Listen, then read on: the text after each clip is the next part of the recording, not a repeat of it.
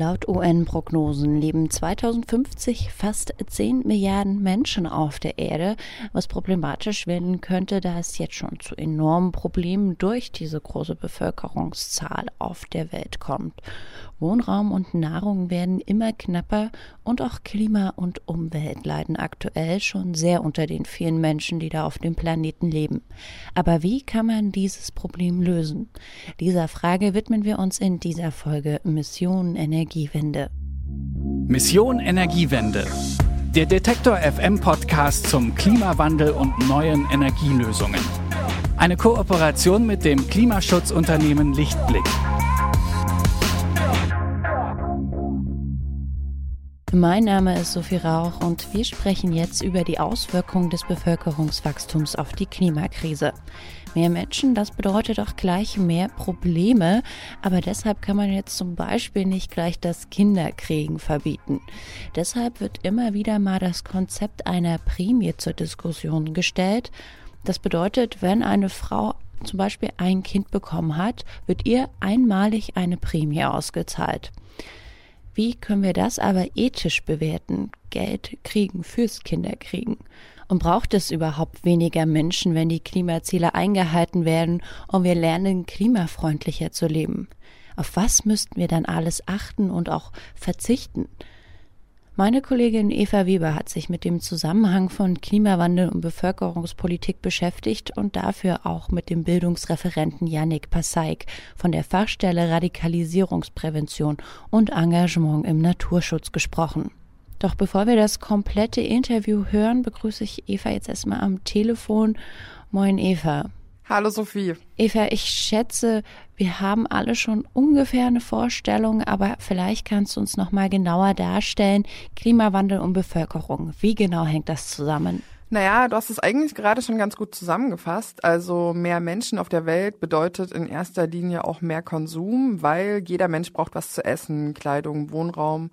Alles Dinge, die auch hergestellt werden müssen. Und da sind wir jetzt gerade tatsächlich nur bei den absolut lebensnotwendigen Sachen. Und all das verbraucht natürlich Ressourcen bei der Herstellung und setzt damit auch CO2 frei. Also eine denkbar einfache Gleichung, mehr Menschen, mehr CO2, weniger Menschen, weniger CO2. Aber ist der Faktor Bevölkerungsgröße denn dermaßen relevant für die Klimakrise? Naja, also man muss sagen, ähm, es gab äh, zum Beispiel eine Studie aus den USA, die zeigt, dass geschätzt ähm, die CO2-Emissionen eines einzelnen durchschnittlichen Menschen 20 mal so hoch sind wie die Menge der Einsparungen, die wir durch einen bewussteren Lebensstil erreichen könnten. Also zum Beispiel, indem wir auf Elektroautos wechseln und LED-Glühbirnen benutzen. Das heißt, wenn man jetzt allein den Aspekt der Effizienz betrachtet, dann scheint es durchaus sinnvoll, sich mit dem Bevölkerungswachstum auseinanderzusetzen. Zumal man auch sagen muss, dass manche Klimaschützer davon ausgehen, dass es nicht nur eine Frage der Effizienz ist, also wie man die Klimaziele am schnellsten erreicht und mit dem geringsten Aufwand und den kleinsten Kosten, sondern dass es überhaupt kaum schaffbar ist, die Klimaziele zu erreichen, wenn die Menschheit weiter wächst. Ja, du sagst es, also die Bevölkerung auf der Erde wächst nach wie vor. Warum eigentlich, Eva? Ja, man spricht davon immer so, ne, aber äh, macht sich darüber gar nicht so viele Gedanken. Also es gibt unterschiedliche Ursachen. Wichtig ist vielleicht am Anfang zu erwähnen, dass die Bevölkerung vor allem in den ärmeren Ländern steigt, was daran liegt, dass dort die Sterblichkeitsrate höher ist als beispielsweise in Industrienationen wie Deutschland. Mhm. Und in Deutschland mit einer sehr geringen Sterblichkeitsrate ist es optimal, wenn die Menschen so circa ein bis zwei Kinder bekommen für äh, die Demografie. Bei einer höheren Sterblichkeitsrate ist es hingegen für die Familie erstrebenswert, mehr Kinder zu bekommen. Und es hängt natürlich auch häufig damit zusammen, dass das Kinderkriegen so eine Art soziales Sicherungssystem ist, also so eine Art Altersvorsorge. Es gibt aber auch noch andere Ursachen, genau, aber Insgesamt geht es meistens um wirtschaftliche Sicherung oder um Existenzsicherung, ja. Hm. Aber Bevölkerungspolitik heißt ja auch, dass man dann trotzdem versucht, das Bevölkerungswachstum politisch einzudämmen. Naja, nicht nur. Also Bevölkerungspolitik heißt erstmal vor allem, dass das Bevölkerungswachstum irgendwie politisch beeinflusst wird. Also das heißt auch, dass zum Beispiel politische Maßnahmen etabliert werden, um Menschen dazu zu bewegen, mehr Kinder zu bekommen, wie das zum Beispiel in Deutschland der Fall ist. Das ist auch Bevölkerungspolitik. Allerdings bewegt man sich bei jeder Form äh, der Bevölkerungspolitik nicht nur auf der gesellschaftlichen Ebene, sondern immer auch auf der Ebene des Individuums. Also das heißt, man greift aktiv in das Kinderkriegen ein. Was ja auch durchaus problematisch zu betrachten ist. Ja, genau. Also unter ethischen Standpunkten und unter anderem auch aus der feministischen Perspektive, also was so die Freiheit über den eigenen Körper und die Reproduktion angeht, aber auch ganz klar aus rassistischen und eugenischen Motiven. Ähm, deswegen organisieren sich äh, schon seit den 70er Jahren ungefähr Feministinnen gegen diese Politik und 1994 haben diese Feministinnen es auch geschafft oder diese feministischen Organisationen es geschafft, dass äh, in der UN-Weltbevölkerungskonferenz von Kairo das Konzept der reproduktiven Rechte beschlossen wurde. Und das stützt sich auf das Grundrecht aller Individuen frei und ohne Diskriminierung oder Zwang über die Anzahl und den Zeitpunkt von Geburten zu entscheiden und soll quasi so eine missbräuchliche Bevölkerungspolitik verhindern. Hm. Das ist ja dann quasi auch alles jetzt gesetzlich geregelt. Aber wenn wir jetzt das Thema Bevölkerungspolitik wieder mehr betrachten oder es auch wieder mehr Aufmerksamkeit bekommt, jetzt im Zuge der Klimabewegung, welche konkreten Maßnahmen werden denn da so vorgeschlagen?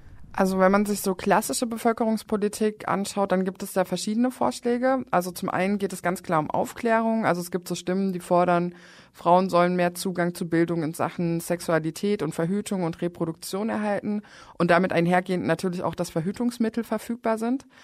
Dann ähm, gibt es so Vorschläge, die auf die wirtschaftliche Veränderung abzielen, also beispielsweise wenn Familien mehr Kinder bekommen, damit die bei der Arbeit helfen.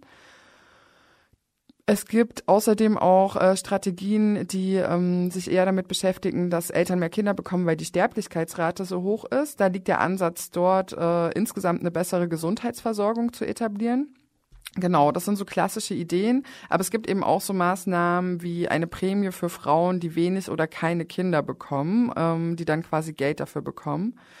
Man muss aber sagen, so im Sinne der Klimapolitik ist die Forderung noch mal schärfer, weil es da oft nicht nur darum geht, dass die Bevölkerung langsamer wachsen soll, sondern insgesamt weniger wird und auch sonst sind diese Maßnahmen, die ich gerade beschrieben habe, gerade bezogen auf die Klimabewegung ein Stück weit problematisch und kritisch zu betrachten. Und wo genau die Kritik liegt, da hast du ja mit äh, dem Bildungsreferenten Yannick Passaik von der Fachstelle Radikalisierungsprävention und Engagement im Naturschutz gesprochen. Und das Interview von Eva Weber mit Yannick Passaik, das hören wir jetzt. Hallo. Wo liegt denn Ihre Kritik? Bei den konkreten Maßnahmen der Bevölkerungspolitik oder beim bevölkerungspolitischen Ansatz zum Umweltschutz an sich? Unsere Kritik liegt einerseits an den konkreten Maßnahmen, andererseits aber auch einfach an der Vorstellung dahinter, dass das Problem einer globalen Klimakrise die schiere Anzahl von Menschen ist. Das heißt, wir wollen, wir kritisieren, dass man weg von dem Gedanken kommt, die Menschen an sich sind das Problem und ähm, eher hinkommt zu der, zu dem Gedanken, dass man vielleicht an eine andere Wirtschaftsweise denkt, an andere Wirtschaftsprojekte, um Umverteilung und diese Gerechtigkeitsfragen. Mhm. Jetzt ist so ein Argument, äh, worauf sich ähm, Personen beziehen, die für eine Bevölkerungspolitik plädieren, dass nichts so effizient wäre, wie ähm, die, das Bevölkerungswachstum ein Stück weit zu stoppen und dass auch nichts kostengünstiger wäre. Ähm, ist es dann nicht doch vielleicht einfach die sinnvollste Methode dort anzusetzen? Ja, das kann man sicherlich so sehen, aber da kommen wir ganz schnell in eine sehr menschenfeindliche Perspektive rein. Denn wenn man sagt, was ist nicht günstiger als ähm, die Bevölkerung, das Bevölkerungswachstum zu stoppen oder die Bevölkerung zu reduzieren, wie soll das denn passieren? Also da gibt es ja eigentlich nur zwei Möglichkeiten. Entweder man verbietet allen Menschen viele Kinder zu bekommen, dann ist eine Frage, eine ethische Frage, wer soll denn bitte keine Kinder mehr bekommen oder weniger Kinder mehr bekommen? Da sind wir bei Menschenrechten in einer ganz schwierigen Position. Oder die Frage nach der anderen, wenn es um eine Reduzierung geht, wie soll eine Reduzierung stattfinden? Das kann ja nur, wenn man es konsequent zu Ende denkt, durch eine eugenische, eine sozialdarwinistische Auslesungspolitik stattfinden.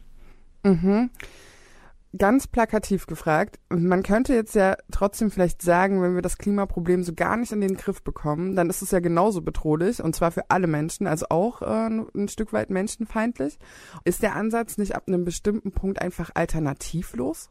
Also man muss vielleicht, so, äh, vielleicht fange ich mal so an. Es gibt äh, natürlich, es gibt viele Maßnahmen, die auf den ähm, die im Sinne der Bevölkerungspolitik oder im Feld der Bevölkerungspolitik angesiedelt sind, die per se nicht schlecht sind, die per se keine schlechten Maßnahmen sind, die hilfreich sind, wenn es um Sexualkunde geht, wenn es um Aufklärung geht, wenn es um die Verbesserung von Lebensqualität geht und auch die Erhöhung des Lebensstandards, dann sind das natürlich wünschenswerte und keine menschenfeindlichen Maßnahmen.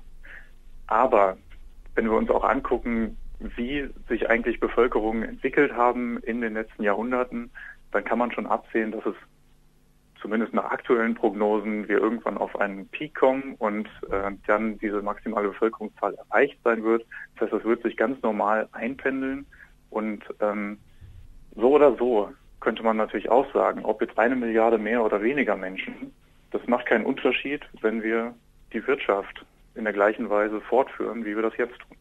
Mhm.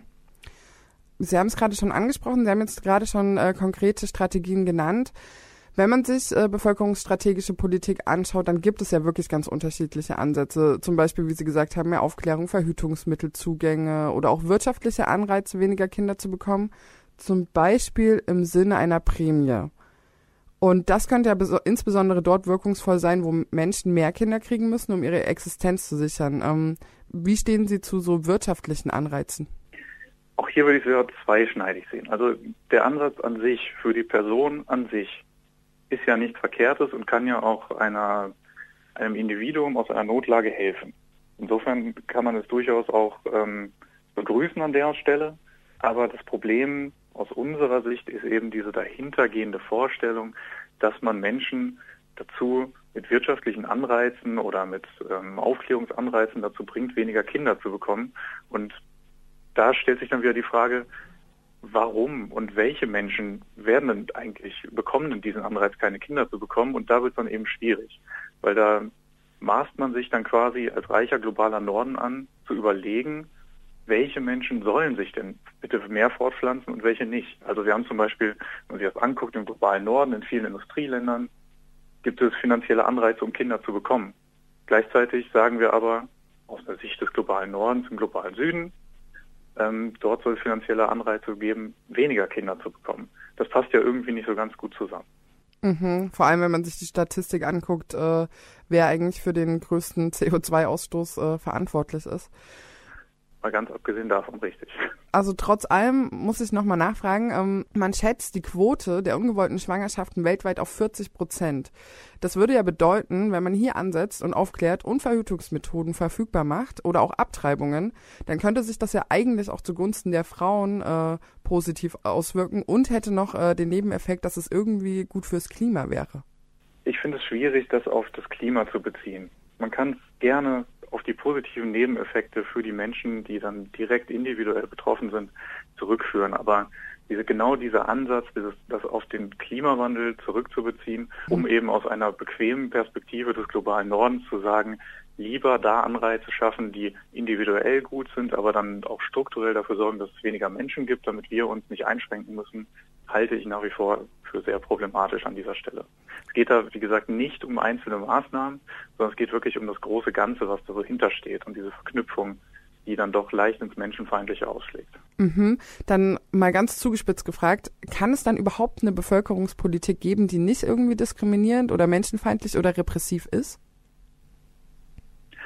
Ja, das ist eine gute Frage. Aus einer Vorstellung von absoluter Freiheit und Menschenrechten ist das natürlich ähm, immer eine schwierige Sache, zu sagen, dass äh, Bevölkerungspolitik nicht irgendwo an der einen oder anderen Stelle ins Menschenfeindliche umschlägt. Aber wenn man sich nun mal an die allgemeinen Menschenrechte, die Menschenrechtserklärung hält und daran orientiert, gibt es dann doch eine ganz gute Möglichkeit, diese Einschränkungen und Repressionen auf ein sehr geringes Maß ähm, zu beschränken. Okay. Sie hatten jetzt schon recht viel gesagt, dass man äh, eben quasi äh, trotzdem an anderen klimapolitischen Maßnahmen festhalten muss. Wie müssten wir denn leben? Also gibt es davon eine Vorstellung, wenn die Bevölkerung auf der Erde jetzt weiter in dem Umfang wächst und wir aber trotzdem die Klimaziele erreichen wollen? Na, ich denke, da brauche ich jetzt nicht nochmal alle äh, guten Ideen, die es so von verschiedenen Klimawissenschaftlerinnen und Aktivistinnen gibt, nochmal aufzuführen. Es gibt ja durchaus viele Konzepte mit einer Abkehr vom Wachstum, mit einer Nachhaltigkeitsstrategien und Ähnlichem, ähm, wo das durchaus möglich wäre. Wichtig ist es natürlich, einfach den Verbrauch einzuschränken. Wichtig ist es, unnötige, ähm, den unnötigen Verbrauch einzuschränken und äh, den Verfeuern von fossilen Ressourcen und Kraftstoffen. Das wären sicherlich ganz gute Ansätze. Mhm. Und zuletzt, ähm, der Gedanke, dass man Klimaschutz über Bevölkerungspolitik betreiben könnte, ist ja inzwischen doch wieder wesentlich populärer geworden, nachdem er eigentlich so in den 90ern oder in den äh, frühen 2000ern wo das irgendwie Konsens war, dass das eher menschenfeindlich ist und jetzt gerade gewinnt das so ein bisschen an Konjunktur. Wie ist denn das Potenzial für menschenfeindliche Gedanken grundsätzlich in der Klimabewegung einzuschätzen? Weil man hört ja auch immer mal andere Sachen, so wenn es um Veganismus geht, dass dann oder um Tierrechte, dass es dass da irgendwie schnell so menschenfeindliche Gedanken aufkommen? Ist das, äh, wird es instrumentalisiert oder liegt es irgendwie in der Natur der Sache? Also das Potenzial menschenfeindlicher und diskriminierender Ideologien im Natur- und Umweltschutz gibt es immer. Es gab es auch schon immer, vor allem im deutschen Natur- und Umweltschutz. Und auch diese Themen um Bevölkerungspolitik, das war um die Grenzen des Wachstums des Club of Rome und auch die Gründung ähm, der ersten Umwelt- und Anti-AKW-Bewegung war immer schon eine ganz große Sache. Es hat da schon immer eine Rolle gespielt, hat sich da als Neomalthusianismus ähm, verfestigt und verstetigt und dementsprechend wundert es auch nicht, dass es das heute wieder gibt. Sie sagen, es war mal ein bisschen ruhiger darum, aber diese Gedanken gibt es natürlich nach wie vor und was man, also es gibt sie einerseits in der sich als demokratisch oder Klimagerechtigkeitsbewegung ähm, verstehenden äh, Bewegungen, also da bei einzelnen Personen spielt das durchaus eine Rolle, aber wo man auch eben ganz vorsichtig sein muss, ist, dass das ein Thema ist, was von der extremen Rechten stark bespielt wird. Das heißt, in der extremen Rechten große Teile leugnen den menschengemachten Klimawandel, die, die es nicht tun oder da, wo es eben als instrumentell und wertvoll angesehen wird, wird vor allem das Thema Bevölkerungspolitik immer genommen. Das heißt, auf neurechten Magazinen wird gesagt, dass die Überbevölkerung die Mutter aller Umweltprobleme sei und deswegen müssen die Grenzen dicht gemacht werden und Entwicklungshilfen eingestellt werden.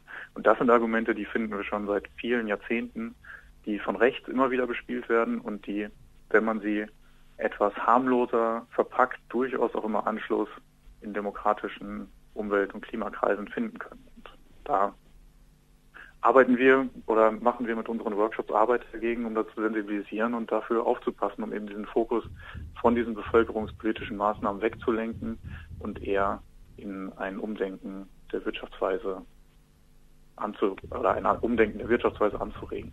Mhm, was ja auch früher oder später unabkömmlich ist. Ich danke vielmals für das Gespräch. Gerne.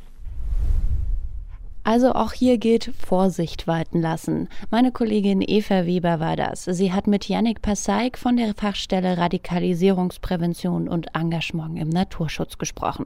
Und damit sind wir auch schon am Ende dieser Folge Mission Energiewende angekommen.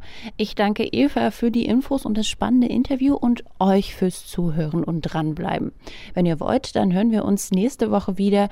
Und wenn ihr neue Folgen in Zukunft nicht mehr verpassen wollt, dann abonniert sehr gern diesen Podcast Podcast, falls ihr das noch nicht gemacht habt.